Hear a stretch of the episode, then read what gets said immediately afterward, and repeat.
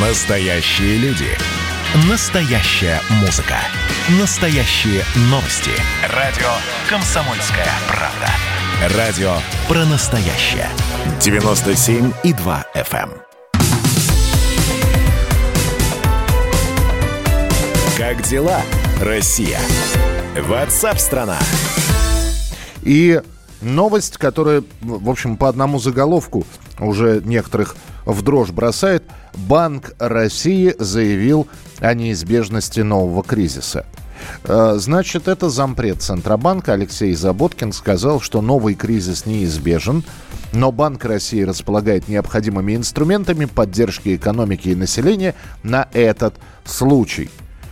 Ну, казалось бы, беда подкралась откуда не ждали. То есть мало событий, которые э, со знаком минус, еще и Банк России говорит о неизбежности нового кризиса. Но э, давайте уже тогда говорить, когда вы-то готовы. Значит, э, э, Банк России располагает необходимыми инструментами. Я лично не готов. Кать, ты готова к новому банковскому кризису? Мы еще от старого не отошли, 98-го и 2008-го. Павел Кобяк, экономист, антикризисный менеджер, с нами на прямой связи. Павел, здравствуйте. Да, добрый день, уважаемые слушатели. Что это за... Вот, вот как, как теперь жить-то с этим? Ну, как жить? Продолжаем жить дальше. Копить деньги, складывать под подушку. Да, улыбаемся и, и машем, да. Не, ну, а, а- ну а серьезно, действительно ли новый кризис не за горами? Очень много сейчас финансистов, экономистов по всему миру говорят о предстоящем возможном финансовом кризисе. И это связано не с самой нашей страной, да, в принципе, а с последствием, в принципе, мировым последствием того, что а, наши партнеры Соединенные Штаты Америки в свое время очень сильно залили деньгами всю свою экономику. То есть у них напечатано было 4 триллиона долларов, которые они влили в свою экономику. Естественно, это не может не отразиться на всей а, территории, в принципе, нашего мира. Почему? Потому что доллар это самая а, используемая валюта, и сейчас огромное количество денег находится в рынке. К чему это приводит? Это с учетом того, что у нас были приостановки производства, вот в нашей даже там в Москве, да, в нашей стране, мы были у нас локдауны, да, когда просто бизнес переставал работать. При этом сейчас государство стимулирует, стимулирует на покупки покупки. Если вы посмотрите сейчас на те же самые ипотечные выдачу ипотечных кредитов, вы удивитесь, что у нас э, ипотечные кредиты бьют рекорды. Люди берут кредиты.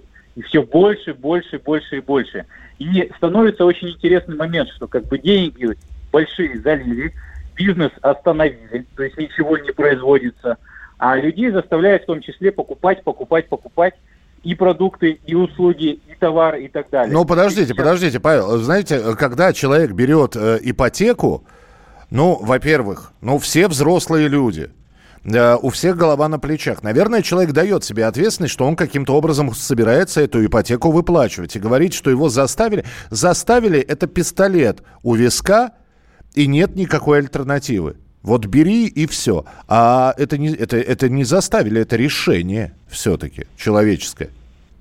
Я согласен с вами полностью. Но э, человек-то готов в этот момент времени.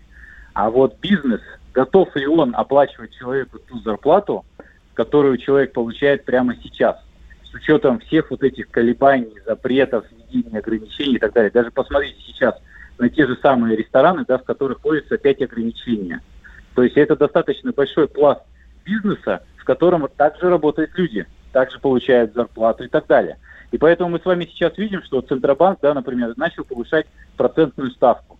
И многие экономисты говорят о том, что процентная ставка, которую э, устанавливает Центральный банк, она будет дальше продолжать повышаться.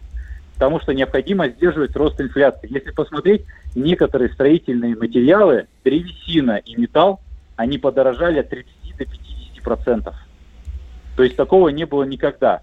И все равно производятся, какие-то производятся товары, но объема недостаточно для того, чтобы покупать. И поэтому а, вот сам по себе кризис, про который говорят, да, он, скорее всего, будет начнется не в нашей стране, а с учетом там нашей экономики, да, а он начнется и уже начался со стороны другого побережья, который потом просто перекинется уже на все наши страны и государства. Угу. И все-таки, давайте более предметно хотелось бы. Вот, Павел, вопрос в лоб.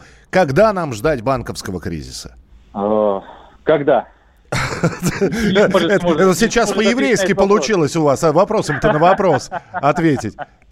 Ну, на самом деле, мы просто, вы смотрите, мы не можем прогнозировать, сказать, завтра он будет или послезавтра будет. А, почему мы не можем сказать с вами точно для наших слушателей, что, например, там через год ждите банковского кризиса. Все, меняйте рубли, а, кладите их под подушку и все. Почему так сделать нельзя? Потому что в этом а, системе задействовано слишком много неизвестных обстоятельств. Uh-huh. Люди, бизнес, взаимодействие и любое действие, которое происходит на мировой арене, оно имеет свое последствие.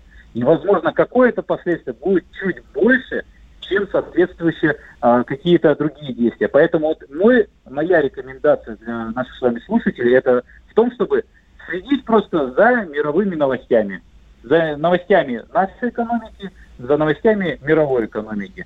И смотреть, анализировать, что происходит и у нас, и у них. И поверьте, всегда начнутся новости и какие-то обстоятельства будут указываться, которые будут говорить о том, что вот пошла цепная реакция, да, как там в 2008 году. И, соответственно, мы получим вот такой-то результат.